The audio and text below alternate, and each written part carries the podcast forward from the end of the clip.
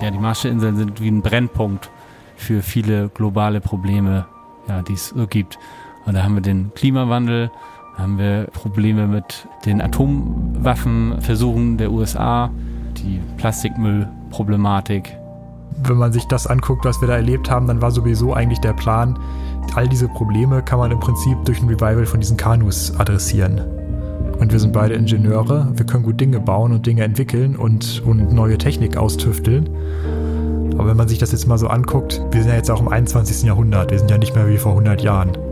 Und deswegen ist auch halt Teil der Lösung nicht einfach nur das zu bauen, was es irgendwie traditionell gab, sondern zusätzlich halt auch sich Gedanken zu machen, wie kann man das Ganze weiterentwickeln.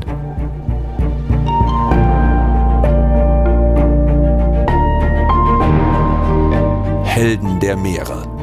Der Blue Awareness Podcast mit Christian Weigand. Hallo und herzlich willkommen zu dieser Episode von Helden der Meere. Stell dir vor, du reist auf eine Südseeinsel und kannst dort Menschen und Kultur kennenlernen. Aber nicht nur so ein bisschen, sondern du tauchst über Monate in die Lebensweise der indigenen Bevölkerung ein. Genau das ist Hendrik und Christian passiert.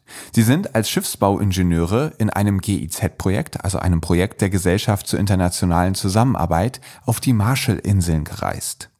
Dort waren sie über Monate Schüler der indigenen Bevölkerung und haben den traditionellen Kanubau gelernt. Und festgestellt, diese Kanus, mit denen vor Jahrtausenden schon diese Inseln besiedelt worden sind, sind bis heute noch wahre Meisterwerke. Denn sie können mit den meisten modernen Yachten, die im Hafen rumliegen, locker mithalten. Gleichzeitig haben sie aber auch festgestellt, welche krassen Probleme die Marschallesen vor Ort haben und wie aussichtslos ihre Lage eigentlich ist. Und sie haben gemerkt, vieles hängt damit zusammen, dass sie die traditionelle Schiffsbaukunst erstens verlernen und zweitens gar nicht mehr umsetzen können, weil die dafür vorhandenen Bäume durch den Klimawandel kaum noch wachsen. Und da war für die beiden klar, hier muss ich was tun. Zurück in Kiel haben sie also ihre eigene Proa, also ein solches traditionelles Kanu gebaut. Und zwar aus Materialien, die es dort vor Ort noch gibt. Und mit diesem Prototypen sind sie jetzt nicht nur Exoten auf der Ostsee, sondern haben auch ein Konzept, mit dem sie immer wieder auf die Marshall Islands fahren und einzelnen Inseln dabei helfen, neue Kanus zu bauen, damit Kultur zurückzugewinnen und eine Lebensgrundlage. Viel Spaß bei dieser Folge mit Hendrik und Christian. Advertorial Wenn ich mir einen Film anschaue, dann ist das fast immer eine Naturdoku. Denn nichts fasziniert mich so sehr wie die Wunder, die unser Planet zu bieten hat. Besonders, wenn sich diese unter der Wasseroberfläche abspielen. Und allen, die solche Dokumentationen genauso lieben wie ich, möchte ich eine Empfehlung aussprechen.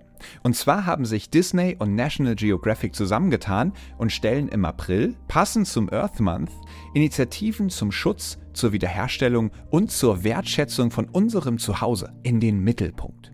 Besonders den Earth Day, nämlich Montag, den 22. April 2024, solltet ihr euch notieren. An diesem Tag starten einige Highlights, darunter auch die Dokumentation Die geheimnisvolle Welt der Oktopusse, die vom Oscar-Preisträger und Meeresenthusiasten James Cameron produziert wurde.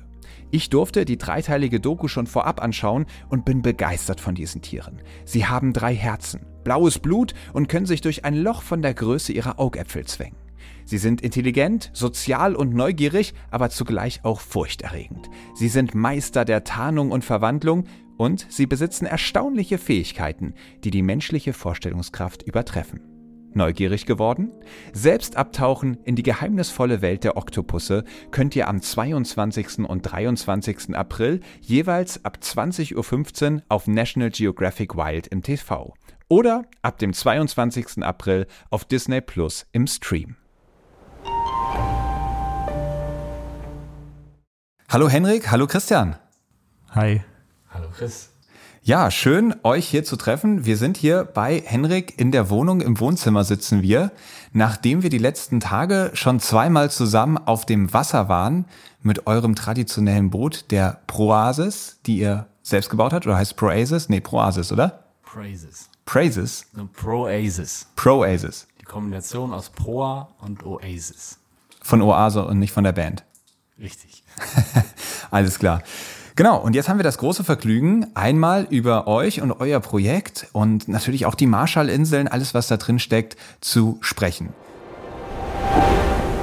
Meeresrauschen. Erzählt mal, wie sieht für euch so der perfekte Tag auf den Marshallinseln aus? Für mich war das immer früh aufstehen, weil es ist unglaublich warm. Also man wacht total früh auf, es sind immer 29 Grad.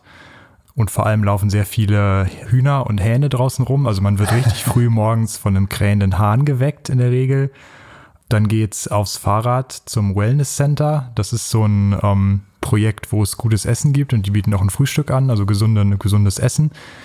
Und dann auf zur Arbeit, den ganzen Tag am Boot bauen mit den, mit den Marschalesen, Kanusegeln, Fischen, all solche Sachen bei WAM. Was WAM ist, erfahren wir gleich noch. Ja, genau, das, das erzählen wir gleich noch. Ich weiß nicht, nicht spoilern.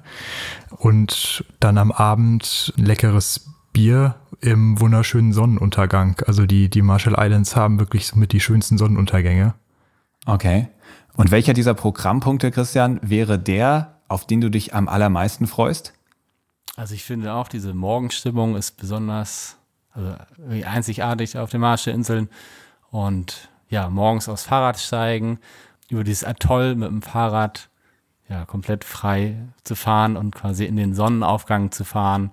Und man ist ja umgeben vom Meer, man ist quasi, fährt quasi mit dem Fahrrad übers Meer, weil die, der Inselstreifen einfach so schmal ist.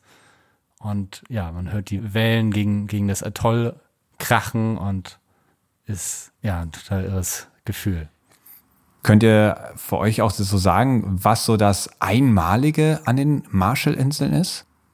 Ja, man ist diesem gigantischen Ozean quasi ausgeliefert. Es ist ein winziger Ort, wo Leben möglich ist. Und man spürt halt permanent diese, diese Gewalt dieses gigantischen Ozeans. Ja. Vielleicht, vielleicht ist das auch so ein bisschen der Grund, warum wir unser Projekt Proasis genannt haben, weil man merkt halt wirklich, dass man auf so einem ganz kleinen, Stecknadelkopf großen, also von oben gesehen grünen Punkt mitten im blauen, in der blauen Weite sitzt und ähm, man drumherum einfach nicht leben kann. Und genauso ist das, wenn man mit einem kleinen Boot unterwegs ist auf dem Meer ja auch. Also das ist so der einzige Punkt, wo irgendwie Leben möglich ist und rings um einen rum ist eine riesige Wasserwüste. Und wenn mhm. man da irgendwie dann von seiner Oase runter ist, dann wird das schnell brenzlig. Also ja, vielleicht ist das auch so ein bisschen der Ursprung von unserem Projektnamen. Am Abgrund der Meere. Wir wollen uns jetzt über die Marshall Islands unterhalten und ich glaube, wenn wir darüber sprechen, wird ziemlich schnell klar, warum wir heute mit dieser Kategorie einsteigen. Vielleicht, Christian, magst du mal erklären, wo liegen eigentlich die Marshall Islands? Was ist das für ein Ort? Was ist das für ein Land? Ja, also die Marshallinseln, um eine geografische Vorstellung zu bekommen, die liegen mitten im Pazifik und zwar ziemlich genau zwischen Hawaii und Australien. Ja, mittendrin.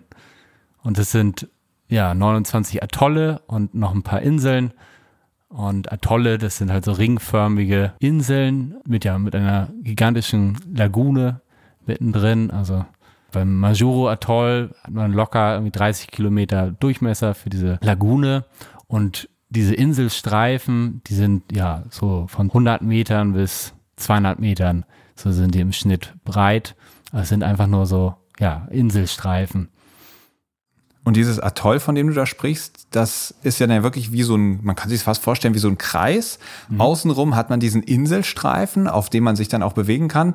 Und in der Mitte ist dann diese große Lagune, quasi, ja, das Meer oder wie so ein See, der von diesem Landstreifen so ein bisschen eingeschlossen ist, wobei das Wasser dann natürlich durchströmen kann. Und das ist ja wirklich riesig groß. Also ihr hattet hier letztens einen Vortrag gehalten und habt ihr mal die Karten übereinander gelegt. Das ist so in etwa so groß wie die Kieler Bucht hier in der Ostsee. Also dieser ganze Bereich zwischen Kiel, Flensburg, Dänemark und Fehmarn. Also wirklich richtig, richtig groß. Ja, und das, das, was wir da übereinander gelegt haben, das war ein mittelgroßes Atoll. Das war Maloelap. Also das ist jetzt nicht das größte.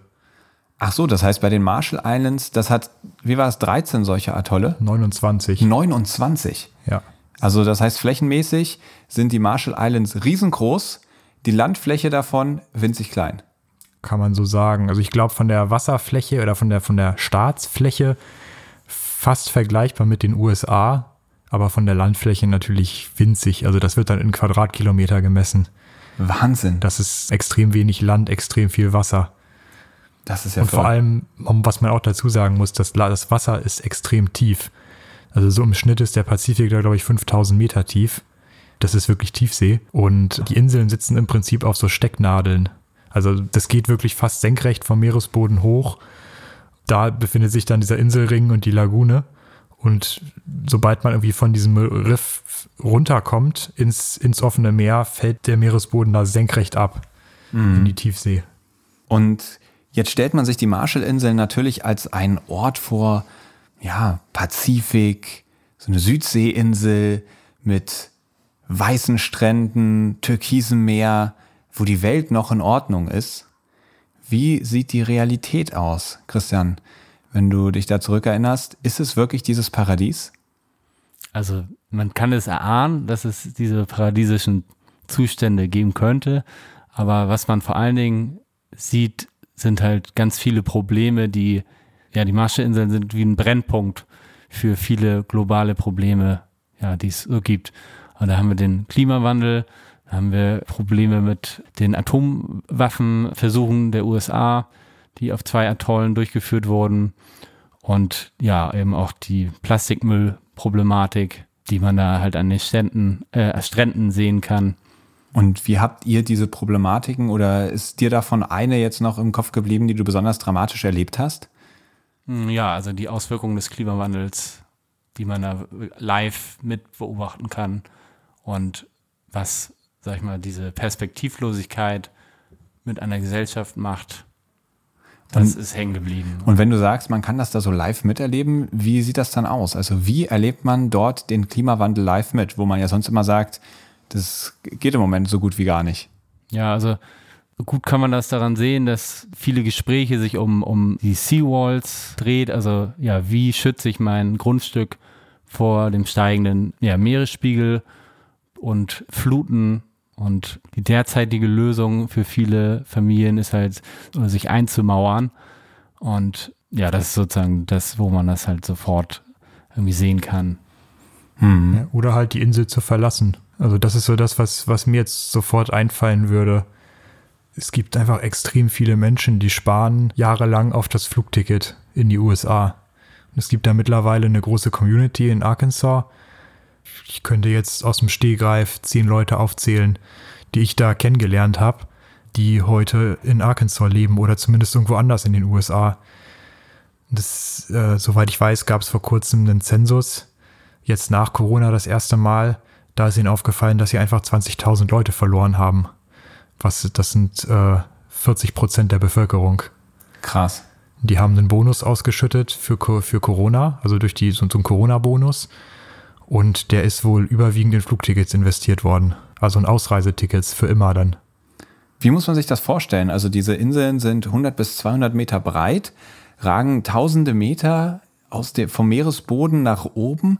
Ist das dann auch so eine Vulkaninsel mit hohen Bergen oder ähm, wie muss man sich dann diesen 100 bis 200 Meter breiten Streifen vorstellen? Wahrscheinlich ja nicht so besonders viel über Meeresspiegel, oder? Absolut flach. Also der höchste natürliche Punkt sind, glaube ich, zwei Meter über Null. Aber das hängt auch immer ein bisschen ab von, von Ebbe und Flut, also wie man da misst. Bei Ebbe guckt dann schon ein größerer Teil des Riffs raus. Dann kann man auch zwischen den einzelnen, auf, also auf dieser ringförmigen Kette zwischen den einzelnen Islets hin und her gehen. Mehr oder weniger trockenen Fußes. Aber bei Flut, vor allem wenn dann irgendwie eine Springtide ist, dann ähm, ja, guckt dann auch manchmal gar nicht mehr so viel raus. Und auch besiedelte Stellen sind dann immer schnell unter Wasser.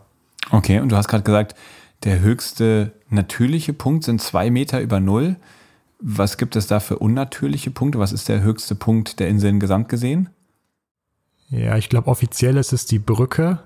Es gibt da eine Brücke über so einen Riffkanal, aber inoffiziell ist es der Müllberg. Also Okay. der liebevoll Mount Trashmore genannt wird. Okay, wie, wie hoch, also wie muss man sich das vorstellen? Ist das wirklich ein hoher Berg an Müll oder? Ja, ist ein 10 Meter hoher Haufen Müll. Der glänzt so leicht bläulich und, und rötlich von den Bud Light Dosen. Da wird halt alles aufgehäuft, was die Müllabfuhr bringt. Oder was vom Meer angespült wird. Und das ist dann das Müllsystem. Also wird er irgendwann mal verbrannt oder, oder was ist der Plan? Oder ist es einfach, das liegt dann jetzt da und der Berg wächst? Der wächst, deswegen Mount Trashmore. More and more. Okay. Wie sieht es denn insgesamt aus mit der Plastikverschmutzung an so einem Ort, der so weit entfernt ist? Ähm, ist Mount Trashmore aus Müll, den die Leute da selbst produzieren, oder sind die ganzen Strände auch über und über mit Müll verseucht? Ja, also diese lokale Mülldeponie, die ist, sag ich mal, zu 99 Prozent aus eigenem Müll, weil es halt ja kein nachhaltiges Müllkonzept gibt. Bei uns in Deutschland gibt es auch kein nachhaltiges Müllkonzept. Wir verbrennen das. Da haben die halt keine Möglichkeit, das zu verbrennen und die ja, lagern das halt auf dem auf der Deponie. Ähm, die, an den Stränden kann man halt alles finden, was man finden möchte. Also die Marshallinseln sind halt ja mit in den Meeresströmungen und kriegen halt alles, alles ab, was rumschwimmt, genau. Ja, vielleicht als Anekdote, wir, wir sind da mal auf einer unbewohnten Insel an Land gegangen, die seit dem Zweiten Weltkrieg also wirklich unbewohnt ist, wo keiner lebt. Und wir sind an Land geschwommen ohne Schuhe.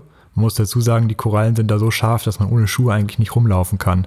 Aber wir haben innerhalb von fünf Minuten jeder ein paar Flipflops gefunden am Strand.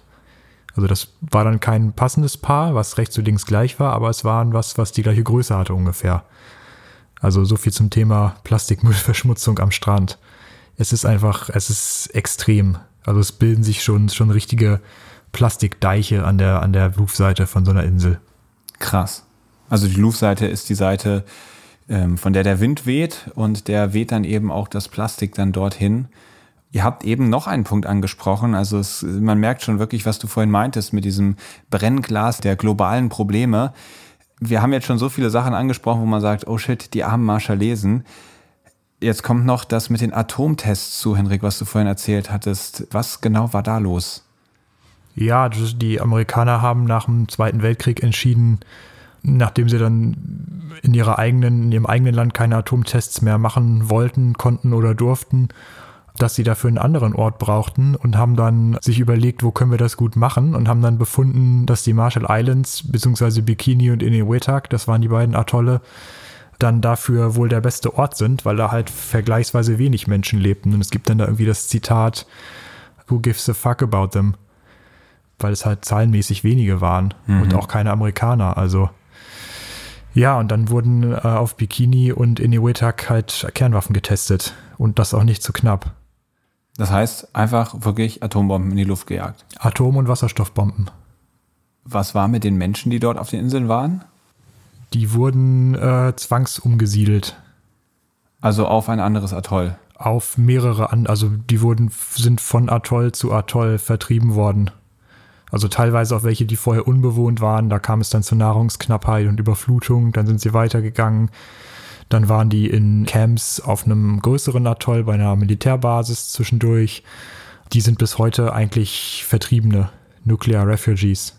Also das ist, Problem ist immer noch nicht gelöst. Und waren Sie dort denn dann wenigstens sicher? Mm, ja, sicher. Ja, das kommt drauf an. Also es gibt da natürlich auch wieder verschiedene Gruppen. Es wurden dann im Zuge der Tests noch zwei weitere Inseln verseucht. Ganz besonders halt, halt Rongelap und Rongerik ist dann die große Fallout-Wolke rübergegangen und da kamen dann erst Tage später Boote bzw. Flugzeuge und haben die Leute dann mitgenommen. Die sind dann in ein Krankenhaus gekommen auf Kwajalein und sind dann da noch weiter medizinischen Tests unterzogen worden gegen ihr oder ohne ihr Einverständnis. Medizinische Tests heißt? Ja, mit, mit radioaktiven Substanzen, um dann noch weiter zu erforschen, wie die äh, Verstrahlung sich, sich nach so einem Kernwaffeneinsatz halt auf die Bevölkerung ausüben würde oder auf den menschlichen Organismus auswirkt. Also wirklich Menschenversuche. Menschenver ja, kann man nicht anders sagen. Menschenversuche, genau. Wahnsinn. Menschenversuche mit Radioaktivität. Ja. Das Krasse ist, dass bei diesen Tests auf dem Bikini-Atoll wurden Tiere, also Nutztiere wie Ziegen, Schafe, Schweine positioniert an bestimmten Stellen und es gab in der amerikanischen Öffentlichkeit einen riesen Aufschrei wegen Tierquälerei. Tausende Briefe sind beim Militär eingegangen, dass man das doch bitte unterlassen sollte, wegen, also wegen den armen Tieren. So um die Marschallesen hat sich, um die Menschen hat sich da keiner gekümmert. Da hat keiner Notiz von genommen. Aber es wusste auch niemand, oder? Das weiß ich nicht, ob das jemand wusste, ob das groß publik war. Hm. Ja, also man merkt schon, die Marschallesen, die haben es wirklich nicht leicht, historisch wie auch jetzt mit der Zukunft durch Klimawandel und Co. Jetzt kommen wir mal zu dem Thema, für das ihr ja auch ganz besonders steht, nämlich die Kanus der Marschallesen. Christian, was sind das für Boote? Ja, das sind Auslegerkanus. Also ein Ausleger, was genau ist das? Ausleger, also man hat quasi einen Hauptrumpf und dann in einem gewissen Abstand äh, gibt es einen zweiten Rumpf, der quasi als Gegengewicht fungiert und das Boot stabilisiert. Mhm. Und diese Boote sind halt traditionell aus lokal verfügbaren Ressourcen gebaut. Also sind aus verschiedenen Holzarten gebaut, je nachdem, was für Anforderungen an das Bauteil ja, nötig sind. Äh, aus der Kokosnussfaser werden die Seile äh, gefertigt und was halt besonders faszinierend ist, ähm, dass sie halt komplett gelascht sind, heißt, äh, alles ist eigentlich mit Knotenverbindung verbunden. Und also keine Schrauben, kein gar nichts, es ist Schrauben, alles es verknotet. Genau, ist alles verknotet. Noch beeindruckender ist halt, was, was, was diese Boote können. Also die fahren da regelmäßig Rennen und ja, erzielen halt enorme Geschwindigkeiten. Nur sozusagen für die Boote für sich oder auch im Vergleich zu anderen Booten? Also mal zum Beispiel jetzt mit einer modernen Segelyacht verglichen. Also mit so einer normalen Yacht, wie sie hier so im Hafen liegt, äh, ohne Probleme. Also da ist das Geschwindigkeitspotenzial wahrscheinlich eher so das Doppelte, würde ich behaupten. Auch wenn wir jetzt von einem ganz traditionellen reden, was komplett aus Vollholz aus dem Baum gehauen ist. Das klingt immer so primitiv aus dem Baum gehauen. Also das sind halt wirklich Wunderwerke der Baukunst. Also das ist, kann man nicht anders sagen. Die sind dermaßen präzise und kunstvoll gefügt. Das ist wirklich schon beeindruckend. Und das halt auch früher zumindest mit Werkzeugen aus Muschelschalen. Also man muss sich ja vergegenwärtigen, es gibt auf diesen Inseln kein Metall. Es gibt noch nicht mal Steine. Es gibt nur Korallen und Muscheln. Und damit Holz zu bearbeiten, grenzt fast an ein Wunder für mich. Holz gibt's aber. Holz gibt es ja. Also es wächst oder wuchs zumindest. Brotfrucht, ähm, Brotfruchtbäume, die werden relativ groß. Liquid, da weiß ich den englischen Namen gar nicht oder den deutschen Namen. Das ist ein dichter, harter Baum, schweres Holz, ein bisschen wie Mahagoni viele kleinere Bäume, also andere kleinere Gewächse, für, die dann hauptsächlich so für so Spezialteile verwendet wurden. Aber was auch ganz wichtig ist, ist Treibholz. Also das wurde früher ja massiv eingesetzt, weil das einfach viel besser ist als das heimische Holz. Okay. Und welche Bedeutung haben diese Kanus für die Marschallesen? Also die Inseln wurden ja irgendwann mal vor 2000 Jahren besiedelt und das ist halt mit diesen Booten passiert. Und zwar nicht irgendwie durch eine Driftreise oder durch irgendwie aus Versehen abtreiben, sondern wirklich gegen den Wind.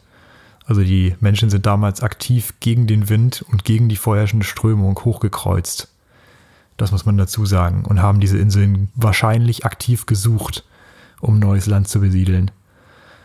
Also diese Kanus sind einfach ganz wichtiger Teil der Identität oder man kann sogar fast sagen, das ist die Identität dieser Menschen. Deswegen ja, haben die wirklich so eine ganz herausgehobene Stellung. Aber das ist ja schon 2000 Jahre her. Hält sich das so lange? Ja, ich, ich denke schon, dass man damit immer noch sehr verbunden ist. Und natürlich ist es einfach auch der Überlebenssicherer oder der, der, das zentrale Werkzeug, das überhaupt das Leben auf diesen Inseln möglich macht. Also man kann auf der Landfläche einfach nichts anpflanzen, außer jetzt mal so ein bisschen Papaya oder ein bisschen Taro oder ja, aber das sind, das sind halt alles Peanuts im Vergleich zu dem, was man wirklich braucht, um Menschen zu ernähren.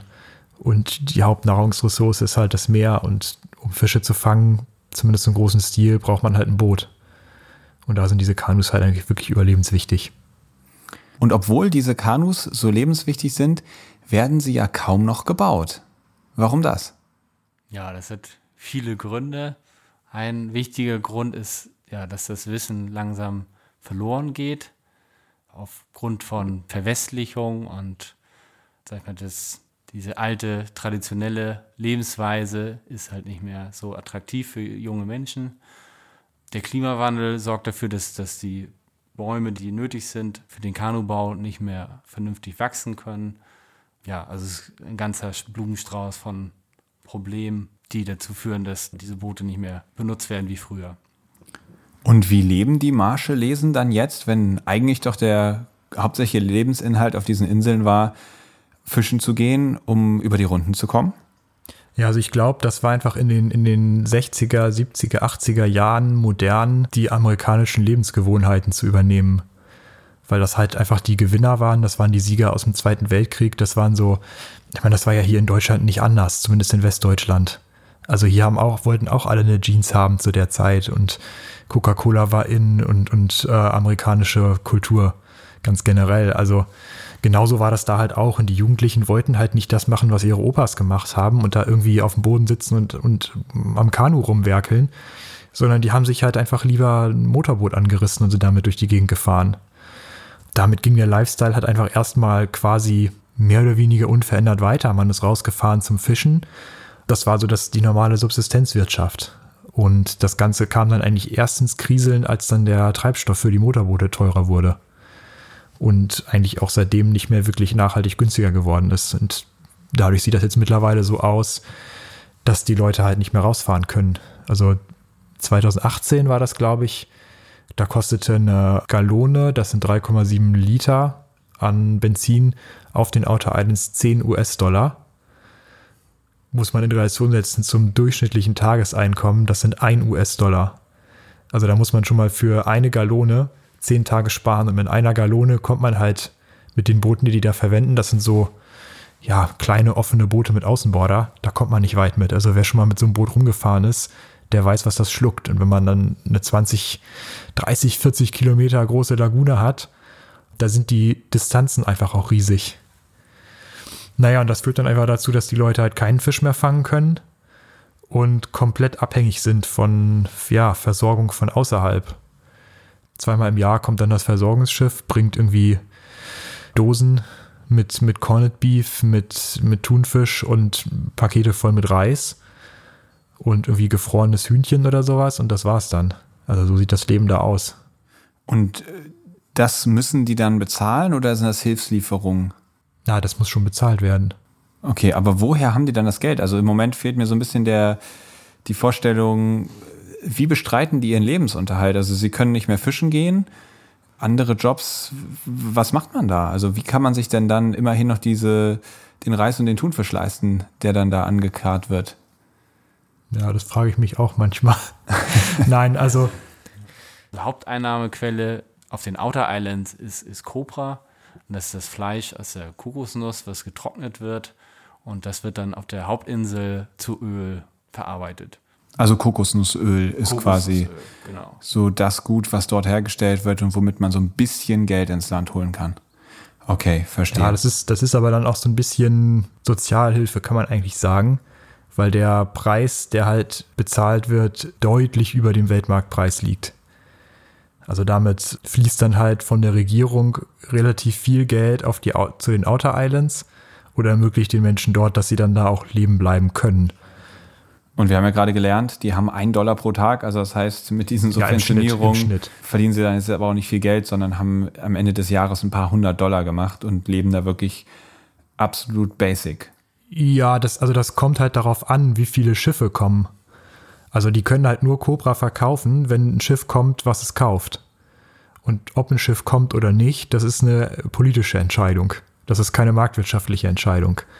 Also wenn sich der jeweilige äh, Bürgermeister durchgesetzt hat, dass seine Insel ein Schiff bekommt, so ein Schiff ist dann auch immer mit den finanziellen Mitteln ausgestattet, dann kriegen seine Leute halt Geld. Und wenn dieses Schiff halt nicht kommt, dann kriegen die Leute halt kein Geld. Und dieses Cobra kann halt auch nicht auf Vorrat produziert werden, weil es relativ schnell vergammelt. Okay. Also es klingt irgendwie alles ziemlich vertrackt und frustrierend. Wie ist denn überhaupt so diese Perspektive der Marshallesen? Wir haben jetzt gehört, es gibt irgendwie einen Mix aus atomarer Verstrahlung, Verlust der Inseln, weil der Meeresspiegel steigt. Die sind total verarmt. Sie können ihre traditionellen Boote, die für die die absolute Identifikation sind, nicht mehr selber bauen. Was haben die für eine Perspektive? Jetzt mal ausgehend von den, von den letzten IPCC-Projektionen für den Meeresspiegelanstieg sind das dann vielleicht noch 30, 40, 50 Jahre an Perspektive, über die man da überhaupt spricht. Das habe ich vor Ort aber noch von niemandem gehört, so in der Deutlichkeit. Ah, die also, verschließen dann noch so ein bisschen die Augen vor. Mm, ja, das würde ich jetzt nicht so sagen, aber es, es, ich habe nie jemanden das aussprechen gehört, so wie, so nach dem Motto, wir sind ja eh bald weg. So, wir müssen ja eh bald gehen. Bauen wir das jetzt noch? Nee, wir müssen ja eh bald gehen. Im Gegenteil. Also es wird gerade ein neuer Sportplatz gebaut und irgendwie, da merkt man überhaupt nichts von. So, Okay. Das ist alles auf Kampf. Also Ah, okay, das heißt, die Leute dort sind nicht frustriert und resigniert, sondern die sind eher doch kämpferisch. auch, auch beides. Es ist so eine ganz komische Mischung aus beidem. Okay. Also viele verlassen halt die Insel. Ich glaube, das wird halt nicht immer auf Klimawandel zurückgeführt, aber letztendlich ist es doch damit irgendwie auch verbandelt. Aber gleichzeitig ist dann auch wieder immer so ein, so ein Kampfeswille. So, und es, man hört halt immer wieder, nein, wir werden niemals diese Insel verlassen. Hm. So bis hier, solange hier der letzte Stein noch aus dem Wasser guckt, werden wir hier noch bleiben. Hört man immer wieder. Also das ist irgendwie Kampf, Resignation, Frustration, ähm, Perspektivlosigkeit, irgendwie alles, alles gemischt. Mhm. Abenteuer Ozean. Jetzt wollen wir mal in euer Abenteuer einsteigen, wie ihr die Marshall Islands und dann eben auch eure Proasis entdeckt habt. Wie kam es überhaupt dazu, dass ihr auf den Marshall Islands wart? Ja, wir waren beide Praktikanten in einem GIZ-Projekt. Die GIZ ist die Gesellschaft für internationale Zusammenarbeit. Genau, unsere Hochschule hat mit dem GIZ-Projekt ja, Low Carbon Sea Transport kooperiert oder ist Partner dieses Projektes und darüber sind wir in dieses Projekt gelangt. Und was war dann euer Plan, eure Aufgabe dort vor Ort? Ja, es ist halt geteilt in zwei große Gruppen. Also Offshore, alles was zwischen den Atollen läuft und Inshore, also alles was in der, innerhalb der Lagune passiert oder um die Lagune rum. Das sind so zwei große Projektteile. Und wir waren halt hauptsächlich so für den Lagunenteil, also für Inshore, also alles, was halt mit kleineren Fahrzeugen zu tun hat, verantwortlich. Und da ist eben WAM, beziehungsweise ist die Abkürzung für Wana Elon in Margel, heißt übersetzt Kanus der Marshall Islands. Ja, eine Mischung aus Kanu-Schule, Kanu-Werft, äh, Conservation-Projekt, kann man, kann man irgendwie so sagen. Also eine Mischung aus allem. Und ja, mit denen, mit denen haben wir damals angefangen zu arbeiten. Und wie muss ich mir das vorstellen? Also ich meine, lernt ihr dann selber auch erstmal, wie man so ein Ding aus dem Baum haut oder wie hast du es vorhin äh, beschrieben? Oder ähm, wie sieht das dann aus? Ja, das ist, Lernen ist ein bisschen schwierig. Dieses Handwerk des Kanu-Bauens, das ist noch so ein bisschen geheim, sag ich mal. Also das ist, das ist jetzt nichts, was man, wo man jetzt irgendwie hingehen kann, sagt, hey, ich möchte hier gerne ein Kanu bauen, ich möchte das hier lernen, zeigst du mir das mal. Warum also so nicht? läuft das nicht. Das, ja, das gesamte Gewissen äh, gehört traditionell dem Chief. Und der verfügt darüber, wer das lernen darf, wer ein Kanu bauen darf und wer das weitergeben darf, das Wissen. Das ist beim Kanubauen weicht das mittlerweile ein bisschen auf. Das ist auch, hat auch WAM einen großen Anteil dran, dass es so passiert. Zum Beispiel dürfen mittlerweile auch Mädchen lernen. Das war früher war das immer ein Männerding. Beim Navigieren ist es halt noch viel krasser. Also da haben sogar, kommen sogar Forscher gar nicht rein. Außer sie werden adoptiert. Beim Navigieren. Also das heißt, wenn es darum geht, so ein Kanu dann zu steuern und damit zu fahren, oder was? Genau, da reden wir aber von Offshore-Reisen.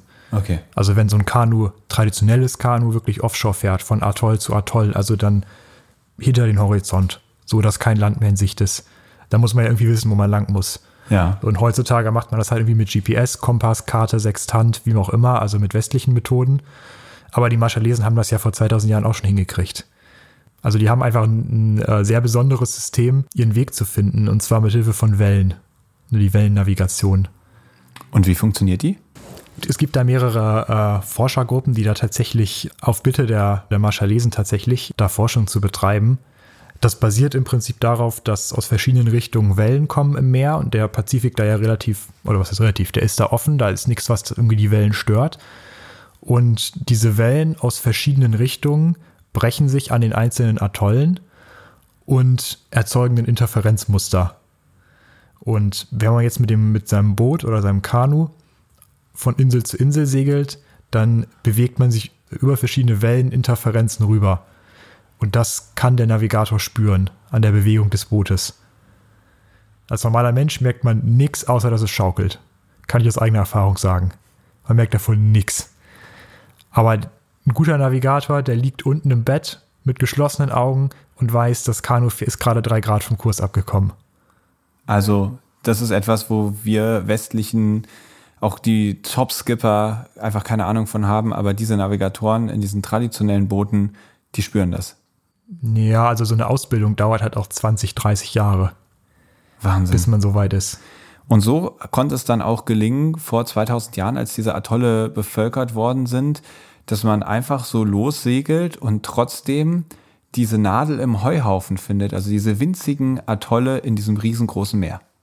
Ja, das ist absolut beeindruckend. Also die können tatsächlich dann das, das Land hinterm Horizont spüren. So, und wenn man, wenn man darauf hingewiesen wird, dann kann man das auch merken. Also ich kann mich irgendwie an so eine Reise erinnern. Ich habe irgendwie gemerkt, das ist ganz schön rumpelig gerade und irgendwie schaukelt das ganz schön und mir wird jetzt schon wieder ein bisschen schlecht so am dritten Tag. Ja, und dann äh, sagte dann der eine, ja, da hinten ist der Eiding Lablab. 20 Meilen in Lee. Und dann habe ich aufs GPS geguckt, stimmte. Da war wirklich eine große Insel. Und das, was wir da gemerkt haben, dieses rumpelige, diese spitzen, ekligen Wellen, das war das, was halt vom Atoll reflektiert wurde. Okay, verrückt. Diese Arbeit vom WAM habt ihr auch mal beschrieben als einen gewissen Neustart der Marschallesen. Also so klassische Jugendarbeit am Vormittag. Also man geht irgendwie in die Schule, muss, muss da lernen und, und Sachen machen. Und nachmittags geht's in die Werkstatt und es werden Kanus gebaut. Und jede Klasse baut ein eigenes Kanu und geht dann damit segeln, lernt fischen und lernt auch quasi so ein bisschen diese, ja, diesen kulturellen Schatz der Marshallinseln dann kennen und integriert das so ein bisschen. Und da durftet ihr dann mitmachen. War das dann so ein bisschen, dass ihr euch gefühlt habt wie, ich sag mal, Entwicklungshelfer, die das irgendwie mit betreut haben? Oder habt ihr euch eher gefühlt wie die Auserkorenen, die da diesen Einblick bekommen durften und quasi selbst Schüler waren? Ja, also ganz klar waren da keine Entwicklungshelfer in dem Sinne, sondern da waren wir Schüler und ja, hatten diese einzigartige Gelegenheit, auch an diesen Kursen teilzunehmen und ja, ein Stück weit die marschalesische Kanukultur mitzuerlernen. Und sie dann auch mit nach Deutschland zu bringen. Ihr seid dann zurückgekommen. Wie ging es euch dann hier? Ich vermute mal, das war dann auch ein ganz schöner Kulturschock wieder rückwärts. Wie war das für euch dann hier wieder in Deutschland anzukommen? Ja, also ja, man fällt in ein, so ein richtiges Loch. Also man hat halt die ganzen Probleme vor Ort gesehen und kommt irgendwie in eine Welt, wo ja irgendwie scheinbar alles in Ordnung ist, beziehungsweise ja, man irgendwie ja über Sachen diskutiert, die eigentlich total klar sind. Ich glaube, Greta Thunberg, die hat da gerade angefangen, sich am Freitag dann die Schule zu schwänzen, aber in Deutschland hat man davon halt noch nichts gemerkt. Mhm. Ja, und es war halt einfach krass, so man war da halt gerade dann voll in dem Modus drin, so wir müssen jetzt was machen und vor allem wir können auch was machen, weil wir haben ja wirklich was gemacht. Also das war ja nicht nur, dass wir das alles uns angeguckt haben und so, jo, hier gibt's ein paar Probleme. Nee, wir haben ja auch angefangen, was zu machen und hatten diesen riesen Katalog an Plänen für die nächsten fünf Jahre. Dann kommt man halt hier wieder hin und ja, jetzt geht's wieder in die Uni, hier sieht alles schön aus, hier passiert nichts, Umwelt, ja, machen wir später. So nach dem Motto. Und dann, also ich bin da auch ein bisschen verzweifelt dann ein Stück weit. Und was habt ihr dann getan, um euch aus dieser Verzweiflung zu retten? Ja, wir haben überlegt, was können wir gut? Und wir sind beide Ingenieure. Wir können gut Dinge bauen und Dinge entwickeln und, und neue Technik austüfteln. Wenn man sich das anguckt, was wir da erlebt haben, dann war sowieso eigentlich der Plan, wir brauchen ein Revival für diese Kanus. Also das mit den Motorbooten, das zum einen haben die die Emissionen, die müssen weg dann verbrauchen die Kraftstoff, den gibt es nicht oder der ist zu teuer, das können die Leute nicht bezahlen. Also haben sie nichts zu essen im Zweifelsfall oder warten darauf, dass sie ungesundes Dosenfutter kriegen. Dann ist es halt auch diese kulturelle Komponente. Der Status quo ist einfach nicht zufriedenstellend und das, all diese Probleme kann man im Prinzip durch ein Revival von diesen Kanus adressieren. Aber wenn man sich das jetzt mal so anguckt, wir sind ja jetzt auch im 21. Jahrhundert, wir sind ja nicht mehr wie vor 100 Jahren. Ich meine, unsere Fahrzeuge hier haben sich ja auch ein bisschen weiterentwickelt seitdem. Und deswegen ist auch halt Teil der Lösung nicht einfach nur das zu bauen, was es irgendwie traditionell gab, sondern zusätzlich halt auch sich Gedanken zu machen, wie kann man das Ganze weiterentwickeln. Und da ist, ist unsere Proasis so der erste oder einer der ersten Schritte gewesen für uns, ähm, wo wir uns Gedanken gemacht haben, wie können wir dieses traditionelle Konzept so modifizieren, dass es irgendwie für die heutigen Probleme am besten passt. Und wie habt ihr das getan? Also was waren da eure Vorstellungen? Wie könnt ihr das verbessern? Ja, verbessern, also das meiste, was wir versucht haben zu verbessern, äh, hat nicht funktioniert, muss ich ganz ehrlich sagen, weil die, ähm, die Marschallesen hat natürlich 2000 Jahre Zeit, alles auszuprobieren. Und die haben wahrscheinlich auch schon alles ausprobiert. Also so viele Detaillösungen sind wir tatsächlich dann am Ende wieder bei dem Ursprung gelandet. Aber ein großes Thema ist halt das Baumaterial. Und da werden ja traditionell die, die Bäume vor Ort verwendet. Aber durch den Klimawandel wachsen die halt einfach nicht mehr so gut. Also speziell der Brotfruchtbaum, der braucht halt viel Süßwasser. Der wächst normalerweise in der Mitte von der Insel, geht mit den Wurzeln direkt in die Süßwasserlinse rein und zieht da das Wasser raus. Und wenn jetzt der Meeresspiegel steigt, dann wird einerseits diese Süßwasserlinse kleiner, weil die einfach rausgedrückt wird. Und da haben wir uns halt Gedanken gemacht, was können wir stattdessen nehmen. Und was es halt schon vor Ort gibt, ist halt Sperrholz. Ja, da ist dann aber die große Herausforderung, wie überträgt man da das traditionelle Bauverfahren auf dieses neue Material? Okay, und das heißt, ihr habt jetzt also ein Boot gebaut, das aussieht wie diese traditionellen Kanus, aber aus Sperrholz zusammengeschustert wurde. Also quasi abgecycelter Holzabfall. Abgecycelte Haus. ja, Abfall war jetzt vielleicht nicht das richtige Stichwort. Also äh, als ich auf eurem Boot stand, habe ich gestaunt. Da war nämlich äh, Schränke verbaut, Füße von Schränken. Das Schwert, das war irgendwie teilweise eine alte Bierbank. Das kam mir schon so vor, als hättet ihr da abgecycelt und nicht im Baumarkt alles zusammengekauft. Ja. Okay, also das ist nochmal, also was wir hier gemacht haben, das war, kann man schon in, als Upcycling bezeichnen. Also wir haben für das ganze Rig haben wir halt alte Surfmasten verwendet. Surfmasten aus den 70ern, die will keiner mehr fahren und liegen halt überall rum. Das ist eigentlich ja Sondermüll. Aber wir haben dem ein neues Leben eingehaucht. Gerade in Kiel gibt es halt jeden Sonntag immer Sperrmüll. Und ja, was da halt weggeschmissen wird, ist, sind für uns teilweise halt richtige Schätze. Und da haben wir halt aus ja, den ähm, alten Möbeln von Oma Erna haben wir quasi das Eichenholz verwendet und bei uns im Boot verbaut. Hm. Oder hier und da mal ein Zaunpfahl irgendwie aus Bongossi oder irgendwie eine alte Teakplanke noch gefunden irgendwo. Und das ist dann da alles mit, mit drin verwurstet worden. Ja. Also man, man hat ja überall das gleiche Problem. Überall auf der Welt meine ich. Also gutes Holz zu kriegen ist extrem schwer und wenn, dann ist es extrem teuer. Ja. Nicht, nicht, nicht nur jetzt seit Corona. Also das haben ja, haben ja vielleicht einige, die irgendwie so heimwerkermäßig drauf sind, gemerkt, dass im Baumarkt die Preise in die, in die Höhe geschossen sind. Ja. Aber das ist so bei Bootsholz nochmal um, um ein Vielfaches mehr. Ja. Und wie habt ihr euch das dann vorgestellt? Also wenn ich mir jetzt denke, ich baue mal eben ein Boot, dann glaube ich, das wird extrem teuer und dauert wahrscheinlich auch extrem lange. Was habt ihr gedacht? Wie, wie wird das werden mit der Proasis? Ja, wir haben uns das so vorgestellt, wir bauen das mal eben und das kostet auch nicht viel, weil wir recyceln ja so viel. Ähm, und das machen wir irgendwie mal so in drei Monaten und dann, ja, sind wir eigentlich dann auch schnell auf dem Wasser. So war die Idee. Reality Check? Ja, hat dann doch ein bisschen länger gedauert. Hat ein bisschen mehr gekostet. Also kostenmäßig war es tatsächlich überschaubar. und zwar? Also könnt ihr das betiteln? Insgesamt für so den Bau haben wir, glaube ich, 4000, 4,5, irgendwie so Okay. Hast du das genauer? Also Bau 3000 und dann Equipment halt nochmal 2000. So. Ja, irgendwie so sind wir jetzt am Ende. Ja. Und wie lange habt ihr dann tatsächlich gebraucht? Keine drei Monate, sondern? Ja, eher so sieben. Also wir haben halt nicht durchgehend gebaut, das muss man dazu sagen. Okay, und von halt Baustart bis, bis Fertigstellung, wie viel Zeit ist da vergangen? Ich würde sagen, ja, insgesamt. Ein Jahr. Mhm. Na, ist das trotzdem also, immer noch. Also ist ja trotzdem noch echt krass. Ein Jahr gebaut für 5000 Euro und jetzt habt ihr ein eigenes Segelboot, wo man wirklich sagen muss, in dem Rumpf, da könnt ihr drin schlafen und äh, dieses Segelboot, das hat ja einiges auf dem Kasten. Die erste Fahrt ging ja dann direkt komplett über die Ostsee nach Dänemark. Ja, es hat erstaunlicherweise auch gut funktioniert. Seid ihr eigentlich wahnsinnig mit so einem selbstgebauten Boot? Das ist ja schon ziemlich ausgesetzt. Also wenn dann mitten auf der Ostsee was gründlich schief geht, dann hat man auch da ein Problem. Oder ist das komplett ausgeschlossen, dass da irgendwie was schief geht, dass ihr da direkt ähm, mit, mit eurem Boot so eine Tour wagt? Naja, ausgeschlossen ist sowas nie, aber so, so ein Boot ist schon relativ sicher, weil man normale Yacht hat ja ein schweres Bleigewicht unten dran und wenn da Wasser reinläuft, dann geht es halt unter wie ein Stein im wahrsten Sinne des Wortes. Und unser Boot als, als Meerrümpfer hat das halt nicht. Also im Gegenteil, also der, der Hauptrumpf besteht aus neun oder zehn wasserdichten Sektionen. Das sind halt alles wasserdichte kleine Compartments.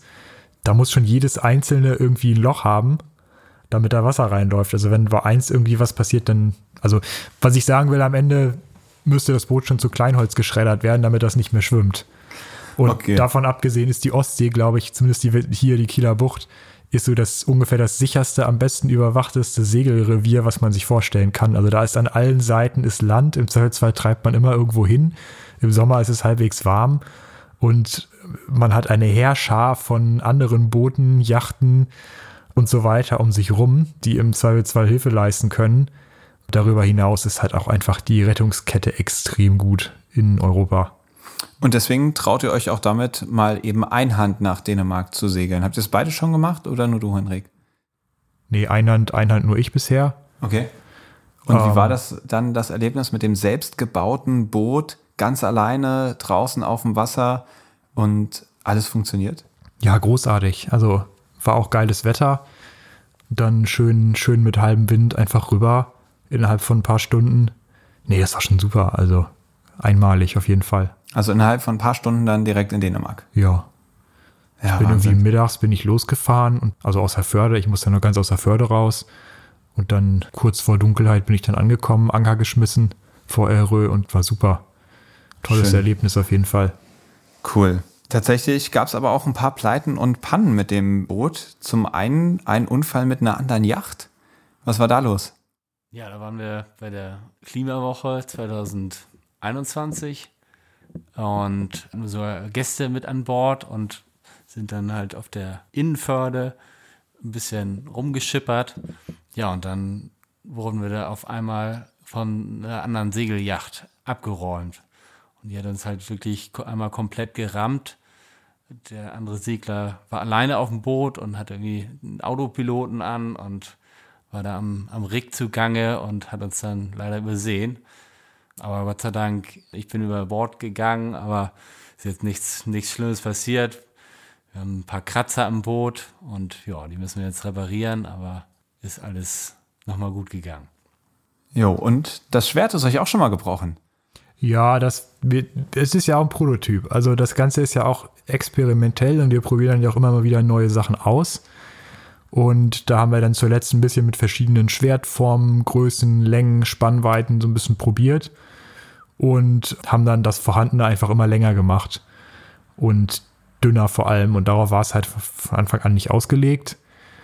Und dann ist halt irgendwie bei 30 Knoten Nordwind ordentlich in der Welle, dann hat es halt irgendwann ganz leise Knacke, also war auch nicht spektakulär. Ich hätte mir das irgendwie viel witziger vorgestellt. Hat dann irgendwann Knack gemacht und war dann halt ab. Und dann, ja, wird das Stück da aus dem Wasser gezogen, das untere und wieder nach Hause gefahren. Aber wir haben schon Neues gebaut, also ja. Das war jetzt auch mal ein guter Test, also die, die Limits rauszufinden und dann da auch mal die Berechnung dann äh, zu prüfen. Sehr manchmal, schön. manchmal rechnen wir ja auch was. Wir probieren ja nicht nur aus. Achso, ihr habt das tatsächlich auch durchgerechnet. Also das heißt, da gibt es irgendwo einen Plan und mit großen Formeln und Zahlen und Buchstaben, wo ihr ausgerechnet habt, wie dieses Boot funktioniert quasi. Ja, es gibt eine große Excel-Tabelle. Da ist, ist ganz viel drin und es gibt auch ein CAD-Modell davon, auch mehrere, 10, 15 CAD-Modelle zu verschiedenen Entwicklungsstadien. Und es gibt auch ein großes 1 zu 5 Modell, das ist dann fast zwei Meter lang, das auch wirklich segelt. Also da, da haben wir intensiv Tests gemacht auf dem Wasser mit. Ja, also das war jetzt kein Blindversuch, sage ich mal. Also das war ein Entwicklungsprozess von mehr als einem Jahr. Schritt für Schritt haben wir uns daran getastet an das finale Design, viel ausprobiert, viel diskutiert. Ein 1 zu 1 Modell haben wir sogar gebaut vom äh, Cockpit, von dem Luftrumpf. Ja, wir haben im, in unserem Hinterhof haben wir aus alten Fahrradkartons ein Mock abgebaut. Heißt wirklich ein 1 zu 1 Modell von unserem Cockpit, um mal zu gucken, wie die Ergonomie ist, ja, ob man da drin schlafen kann und ja, und das stand dann bei uns im Westring im Hinterhof. Ja, und die, unsere Mitbewohner und Hausmitbewohner, die haben uns damals noch belächelt. Und ja. Mann, sind die blöd, die bauen Boot aus Pappe. Dann kommen wir mal zur nächsten Kategorie, und zwar Logbuch. Logbucheintrag. Ihr habt ja gerade schon so ein bisschen angerissen, was so euer Background ist. Ihr seid beides Ingenieure mit Schwerpunkt auf Schiffbau und das hat euch da natürlich auch geholfen. Und zumindest Henrik, bei dir weiß ich, du bist auch, kann man sagen, ein begnadeter Segler. Du hast mal im Profibereich, kann man das so sagen, mitgesegelt. Ja, also das ist jetzt vielleicht ein bisschen. Du warst auf Weltmeisterschaften, richtig? Ja, aber naja, also Profi, ich wurde da nicht für bezahlt und auch nicht gesponsert. Okay, das heißt, du bist auf Profi-Niveau gesegelt, hast dich dafür noch nicht bezahlen lassen. Ja, kann man, kann man so sagen. Andersrum wäre besser gewesen, aber. Was waren da so deine Achievements? Also ich habe gerade schon gesagt, bei einer Weltmeisterschaft mitgesegelt. Welche Bootsklasse hast du gesegelt und was waren da so die größten Erfolge? Ja, das war, war am A-Katamaran. Das ist so eine Konstruktionsklasse, 18 Fuß Katamaran. Ja, Erfolge. Also eigentlich die Teilnahme, würde ich sagen, war der Erfolg.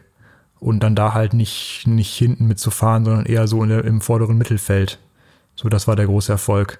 Okay. Konstruktionsklasse ist leider so, dass nicht jeder dasselbe Boot hat. Oder das gleiche meine ich. Da darf halt jeder entwickeln und bauen, was er will. Und da ist dann natürlich das finanzielle Limit nach oben hin auch offen. Ja, verstehe. Und so als Student war damals mein finanzielles Limit eher sehr begrenzt. Okay. Wir sind dann immer zu den Regatten gefahren, haben da irgendwie im Zelt geschlafen, während die anderen ein Hotel hatten. Mhm. Und unser Boot hat dann irgendwie mehr aus Klebeband bestanden, während die anderen eher aus Carbon waren. Da war dann natürlich jedes von diesen teuren Booten, was dann hinter einem war, war dann schon ein kleiner Erfolg. Ja, auf jeden Fall. Und ja, ab und zu war auch mal ein Sieg drin tatsächlich. Wenn man dann gut gesegelt hat und hat man sich schon mal ein bisschen ins Fäustchen gelacht. Ja, das glaube ich. Also, und Christian, warst du da auch beteiligt oder war das noch vor eurer gemeinsamen Zeit? Also ich kannte Henrik da schon, aber nee, mit dem Segeln bin ich erst ja eigentlich auf den Marshallinseln in Berührung gekommen. Also ich windsurfe seit, was ich, acht Jahren, aber Segeln ist quasi ein neues Kapitel für mich. Mhm. Mittlerweile hat sich da ja einiges getan. Ihr wart mal Praktikanten bei WAM auf den Marshallinseln. Mittlerweile habt ihr selbst einen Prototypen für eine neue Konstruktionsweise dieser traditionellen Kanus beigesteuert. Und ich glaube, Henrik, du bist auch als beratender Ingenieur quasi selbstständig tätig und mittlerweile seid ihr so ein bisschen das inoffizielle EU-Team von WAM. Erfüllt euch das mit Stolz? Ja, auf jeden Fall. Also das ist schon toll, dass man da so einen Beitrag leisten kann. Jedes Mal, wenn wir hier irgendwas machen, dann, na nicht jedes Mal, aber manchmal kommt das dann da in die Zeitung mit ein paar Bildern und ja, die Leute finden das toll, dass, dass sie dann ihre Fahne sehen, in, irgendwo ganz weit weg und dass man einfach die Geschichte erzählt. Und ja, einfach die, die Menschen dann in Deutschland halt erfahren, was eigentlich da passiert. Die haben noch nie zuvor den Marshall Islands gehört, aber jetzt kennen sie die Geschichte. So, jetzt wissen sie, was da los ist. Also seid ihr auch so ein bisschen Botschafter der Marshallinseln geworden? Ja, in gewisser Weise auf jeden Fall, ja. Ja. Ein ganz besonderes Highlight, Henrik, für dich war sicherlich auch, als du die Delegation der Marshallinseln bei der COP in Glasgow, also bei der Klimakonferenz in Glasgow unterstützt hast. Was genau war da deine Aufgabe? Ja, das war ja noch mitten in der Corona-Pandemie und natürlich auch ewig weit weg von den Marshallinseln. Und da war ich dann quasi als, ja, als Stellvertreter für, ja, einerseits das Low Carbon Sea Transport Projekt und andererseits für WAM. Und ja, habe dann da einfach mal erzählt in einem, was war das, einen eineinhalbstündigen Vortrag und was wir da gemacht haben und was wir noch so vorhaben, so als Beispiel. Um, ähm, es wurde alles live gestreamt da auf, auf, von der großen Bühne und war schon, war schon ziemlich aufregend. Also, also wirklich vor den kompletten UN-Delegierten nicht, nicht im ganz großen Sitzungssaal, also dieser große Sitzungssaal mit den Delegierten, das ist alles die politische Ebene. Was ich gemacht habe, war die technische Ebene. Ah, okay. Also okay. wo es dann wirklich um die Umsetzung von den politischen Vorhaben geht. Ja. Das muss man immer so ein bisschen trennen. So, aber nichtsdestotrotz war das, war das einfach ein krasses Erlebnis, dann da wirklich ein offizieller Teil der Delegation zu sein und da irgendwie den gleichen Ausweis zu haben wie der, keine Ahnung, wie der amerikanische Präsident oder so. Mhm. Und da Zugang zu allem zu haben. Wahnsinn. In jeden Raum rein zu können. Und dann da einfach auf diesem UN-Gelände, ähm, ja, mit einfach Leuten aus fast 200 verschiedenen Staaten da ähm, rumzulaufen. Das, das war wirklich einmaliges Erlebnis, glaube ich. Und es ist ja auch ein Ort der Hoffnung, zumindest für all diejenigen, die die das beobachten, wie reagiert eigentlich die Politik auf den Klimawandel. Und man wünscht sich die ganze Zeit, dass, dass dort Entscheidungen fallen, die mal wirklich richtungsweisend sind. Und oftmals wird ja dieser Ort der Hoffnung dann eher zum Ort der Enttäuschung, wenn dann eben nicht so viel passiert. Wie hast du das dort erlebt? Ist da so ein Spirit von, okay, wir verändern jetzt hier wirklich die Zukunft, wir retten ein bisschen die Welt und setzen alles, was nötig ist, in Bewegung? Oder war es eher ein resignierendes Erlebnis? Ich glaube, beides ein bisschen. Also leider, muss man sagen. Also das ist dieser Spirit ist schon, ist schon da. Der wird, glaube ich, auch gerne immer vorne weggetragen von allen Beteiligten. Aber wenn es dann wirklich ans Eingemachte geht, und das mit Eingemacht meine ich vor allem Geld, dann wird es halt schwierig. Also jetzt in, in Glasgow war das, das große Problem halt, vor allem die Entwicklungs- und Schwellenländer, die wollten halt Cash mhm. von den reichen Ländern. Also es geht halt, es geht halt viel um, um Klimagerechtigkeit auch. Ja. So, das ist das, das ist das ganz große Thema eigentlich. Aber da hakt es dann ein bisschen, weil die Entwicklungsländer sagen, ey, ihr müsst das jetzt kompensieren, ihr müsstet uns ein bisschen Geld dafür geben, dass wir diese Entwicklung eben nicht fossil machen. Und die reichen Länder sträuben sich aber so ein bisschen da wirklich für zu zahlen. Ja, was noch dazu kommt, ist auch eine Kompensation für die Schäden, die gefordert werden. Hm. Und das wäre ein Blankoscheck, mhm. weil wer sagt jetzt, dass der Tornado, die Überflutung oder der Erdrutsch, dass die nicht eine Klimafolge sind? Das kann man dann auch wiederum nachvollziehen, dass das kein, kein Land äh, unterschreibt, sowas. Ja. Ja. Und daran, das sind dann halt so die Fronten, die da aufeinander prallen. Und das ist einfach ganz, ganz schwierig, da, da eine Lösung zu finden. Ja. Also wir reden ja hier immer über die Marshallinseln und ja, viele fragen sich wahrscheinlich, was spielen die Marshallinseln überhaupt für eine Rolle? Letztendlich wohnen ja nur ganz wenige Menschen. Aber man muss dazu wissen, dass die Marshallinseln bei der äh, Pariser Klimakonferenz die sogenannte High Ambition Coalition mit angeführt haben und sich als einziges Land, ja, es gibt ja immer so Ziele, die sich die Länder vornehmen, wie viel CO2-Emissionen eingespart werden sollen. Und die Marshallinseln waren die einzigen, die ihren Seeverkehrssektor mit integriert haben. Alle anderen Länder haben quasi den Seeverkehr ausgenommen. Okay, das heißt, die Marshallinseln haben wirklich das Ziel, klimaneutralen Schiffsverkehr zu fördern oder zumindest in diese Richtung zu gehen und da wirklich CO2-Emissionen einzusparen. Und da machen dann ja wirklich auch diese traditionellen Kanus, die ja einfach segeln, total Sinn. Und ich glaube, das ist ja auch für euch eine große Motivation, mit eurem Projekt wirklich in diese Richtung zu gehen, klimaneutralen oder klimafreundlicheren Schiffsverkehr zu ermöglichen. Habt ihr da irgendwie schon eine Vision, wie die Proasis auch ein Prototyp sein kann? Gilt das dann wirklich nur für Atolle auf den Marshallinseln oder könnte das vielleicht auch größer gedacht auch hier in der Ostsee irgendwie mal sinnvoll sein? Also es ist, es ist ja so, dass einfach die Emissionen in allen Bereichen deutlich reduziert werden müssen. Und von Neutralität sind wir im Seefahrtsektor noch ganz, ganz weit entfernt. Also ja, hier in Kiel ist es einfach, da muss man eigentlich fast nur aus dem Fenster gucken, je nachdem, wo man wohnt. Dann sieht man da riesige Kreuzfahrtschiffe, wo immer oben eine braune Wolke rauskommt. Oder selbst die Fähren hier, die sind, sind bisher erst teilelektrifiziert. Also von Neutralität ist da, braucht man da noch gar nicht mal anfangen. Also da geht es im Moment nur um Reduktion. So, und wenn man eine Technik entwickelt, mit der man 10% Emissionsreduktion erreicht, dann ist man eigentlich ein gemachter Mann oder eine gemachte Frau, weil mit 10% Reduktion spart man dann auch meistens 10% Treibstoff und das reißen einem die Räder aus der Hand. Also das wird sofort in die Schiffe eingebaut. Also eigentlich sucht, sucht jeder Räder ja immer nach einer Möglichkeit, möglichst viel Treibstoff zu sparen und damit dann auch Geld zu sparen.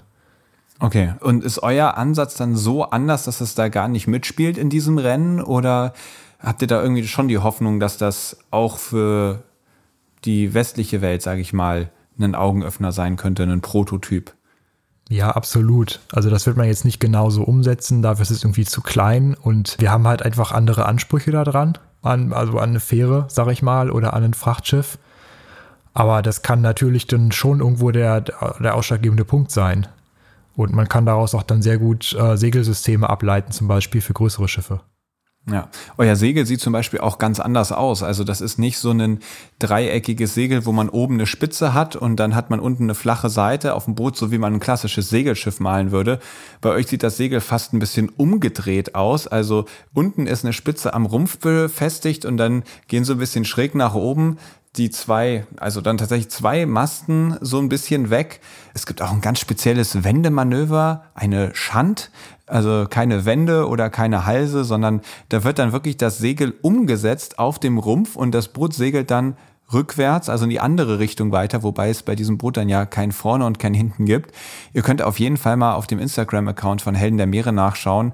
Da werde ich auf jeden Fall einige Bilder von diesem Boot auch posten, damit ihr euch das besser vorstellen könnt. Ja, oder auf unserem Instagram-Account proas.is. Ja, auch den auch solltet ihr unbedingt folgen, damit ihr alle Infos bekommt, auf dem Laufenden bleibt und eben auch genau seht, wie dieses Boot funktioniert. Und mittlerweile ist es ja so, dass dieses Boot eben auch ja, auf den Marshallinseln Interesse geweckt hat und ihr gebt dort jetzt Kurse, wo Leute von verschiedenen Inseln kommen, die schon lange keine Boote mehr hatten und zeigt denen, wie man ein solches Boot bauen kann. Im Jahr 2021 gab es zum Beispiel eine Insel, die hat das erste Boot seit ganz vielen Jahren überhaupt erst bekommen und sind dann zurückgefahren und hatten auf einmal wieder ein traditionelles Kanu, bei dem sie ohne Treibstoff fischen gehen konnten, wo einfach so ein, wie so ein Neustart so ein bisschen war. Wie fühlt sich das dann für euch an, wenn ihr seht, krass, wir haben ja gerade so eine Insel das erste Kanu beschert? Ja, schon ein bisschen Tränen in den Augen. Ja. Auf jeden Fall, ja. Und auch einfach diese Reaktion zu merken, die, dieser Bedarf ist da und ja, die, die Bürgermeister der, der einzelnen Atolle, die reißen sich irgendwie darum, die Nächsten zu sein, so ein Boot zu bauen. Und auch, ja, irgendwie, es gab irgendwie einen medizinischen Notfall auf einem Atoll und die Kranken, nächste Krankenschwester oder Krankenpfleger war extrem weit weg und es gab keinen Sprit mehr auf diesem Atoll und äh, mit unserem Boot wurde der Krankenpfleger dahin transportiert und es konnte halt diese Person versorgt werden. Und ohne dieses Boot wäre das halt nicht möglich gewesen. So. Wahnsinn. Und das Schöne ist, diese Geschichte ist ja noch lange nicht vorbei. In wenigen Tagen, Henrik, wirst du ja wieder auf die Marshall Islands fliegen für ein halbes Jahr und genau da weitermachen und mit den Marshallesen zusammen weitere Kanus bauen. Ja, Countdown läuft. Der Fokus liegt dann hauptsächlich darauf, äh, auch zu gucken, wie die Boote bisher genutzt werden. Also dann die einzelnen Atolle äh, zu besuchen, sich da mit den Leuten auszutauschen, zu schauen, wo gibt es irgendwo Verschleißerscheinungen, wo gibt es Probleme vielleicht mit der Instandhaltung. Haben die Leute vielleicht Wünsche, so was man nächstes Mal anders machen könnte oder auch eigene Ideen zur Weiterentwicklung? Das ist ja das sind ja nicht nur wir, die da irgendwie Boote herstellen. Das sind ja dann eigentlich die Leute selber, die bauen sich die selber. So, und die können sich natürlich dann oder bauen sich dann natürlich das, was sie wollen und was sie brauchen. Da freue ich mich echt drauf, auf, auf, vor allem auf den Austausch, der dann da hoffentlich dann stattfinden kann. Aber du segelst nicht mit dem eigenen Boot hin? Nein, leider nicht. Wäre das mal eine Option? Boah, bestimmt. Also auch mit der mal. Proasis? Das wäre auf jeden Fall ein Abenteuer. Würdet ihr das dem Boot zutrauen? Das ist ein Iterationsprozess und ja, wir müssen da noch ein paar Sachen optimieren, aber also grundsätzlich sind wir Abenteuern offen. Ja, aber Schritt für Schritt. So erstmal, erstmal, wenn wir, müssen wir mit der Ostsee fertig werden. Wenn wir hier alles gemacht haben, dann geht es mal vielleicht auf die Nordsee und dann schauen wir mal weiter. Also Schritt für Schritt und damit dann wachsen. Ebbe oder Flut? Christian, Sturm oder Flaute? Ja, auf jeden Fall Sturm. Das wundert mich bei euch nicht. Henrik, Pazifik oder Ostsee? Muss ich jetzt entweder oder? So ist die Kategorie. Oh nee. Da würde ich fast sogar Ostsee sagen. Wirklich? Im Sommer, im Winter Pazifik. Das lasse ich dir noch durchgehen. Christian, Fisch oder vegan? Fisch. Du auch, Henrik? Ja, auf jeden Fall am liebsten selbst gefangen. So, dann weiß man auch direkt, wo er herkommt. Okay. Henrik, Einhand oder als Team segeln? Boah, hat beides seine Reize. Aber ich glaube, ab und zu ist eine Einhandtour ist auch mal ganz nett. Das ist auch dann nochmal so ein meditativer Zustand, wo man dann auch nochmal irgendwie sich selber anders kennenlernt, aber auch das Boot nochmal anders kennenlernt. Also ich glaube, wenn man ein Boot gut einhand segeln kann, dann funktioniert das auch im Team ganz gut. Christian, würdest du auch Einhand auswählen? Nee, ich würde im Team sagen. Christian, euer größter Erfolg? Ja, nach diesem langen Bauprozess am Strand zu stehen, irgendwie mit 20 Leuten das Boot ins Wasser zu schieben und zu sehen, dass es dann schwimmt und bei der ersten Probefahrt auch funktioniert. Ja, das war unser oder mein persönlicher größter Erfolg. Sehr schön. Ja, absolut. Also das, das Ding dann endlich im Wasser zu haben und da hat es auch noch funktioniert und auch genauso wie vorher irgendwie erhofft und angenommen und berechnet. Das war schon toll. Ja. Christian, was man von den Marshallesen lernen kann. Ja, dass man halt auch als ganz wenig, ja, so was Tolles wie diese traditionellen Kanus bauen kann und dass man ja mit den einfachsten Mitteln technisch anspruchsvolle und schnelle Bude bauen kann. In fünf Jahren wird euer Projekt Pro Aces ja hoffentlich immer noch segeln. und in 50 Jahren werden die Marshall Islands ja, voraussichtlich evakuiert. Ja, also da ist wirklich die Perspektive, es hilft alles nichts, keine gute. Ich finde es trotzdem ganz klasse, wie ihr euch dort einsetzt. Ist das manchmal für euch auch so ein bisschen frustrierend, dass ihr denkt, Mensch, wir investieren jetzt hier total viel und helfen den Menschen, aber eigentlich hat das hier doch alles gar keine Perspektive. Eigentlich ist das doch nur für ein paar Jahre und dann ist hier eh Schluss? Ja, könnte man meinen. Aber das Ding ist ja, die Menschen werden ja nicht mit ihrer Insel untergehen. Und wenn man es jetzt schafft, dass die marschalesische Kultur so einen starken Stand hat und so gefestigt ist, dass sie auch das Verlassen des Landes überleben kann, zumindest in Teilen, dann wäre das eigentlich schon ein Erfolg. Das ist so, was mir zumindest so im Hinterkopf herumschwebt. Man kann jetzt natürlich sich überlegen, ja, hat ja eh alles keinen Sinn, wir lassen halt einfach sterben und schreiben das Kapitel ab, aber das, das wäre schon ein riesiger Verlust. Ja. Auf jeden Fall ein unwiederbringlicher Verlust. Absolut.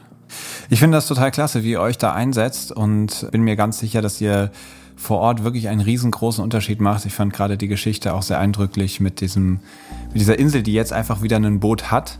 Ich drücke euch da die Daumen, dass ihr in den nächsten Jahren noch ganz, ganz viel bewegen könnt, dass ihr den Marschallesen dabei helft, ihre eigene Identität ein Stück weit wiederzufinden und zu festigen und sie damit auch über den Bestand ihrer Insel, so schmerzlich sich das anhört, gut aufstellt. Und ich wünsche euch dabei ganz viel Erfolg und ich wünsche euch auch ganz viel Spaß, den ihr an diesem wunderschönen Ort, der es ja noch ist, dann auch habt.